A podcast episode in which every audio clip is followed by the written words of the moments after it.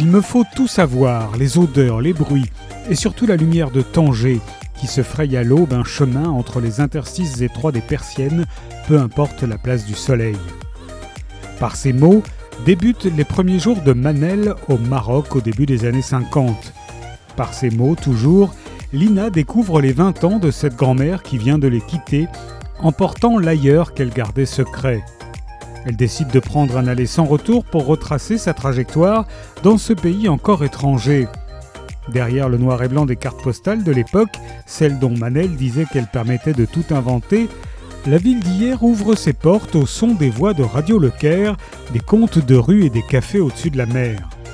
Sous statut international, elle abrite l'esprit de la Beat Generation qu'on lui connaît encore aujourd'hui, mais aussi le théâtre d'une résistance de l'ombre contre le protectorat et la naissance des premières associations de femmes luttant pour leurs revendications.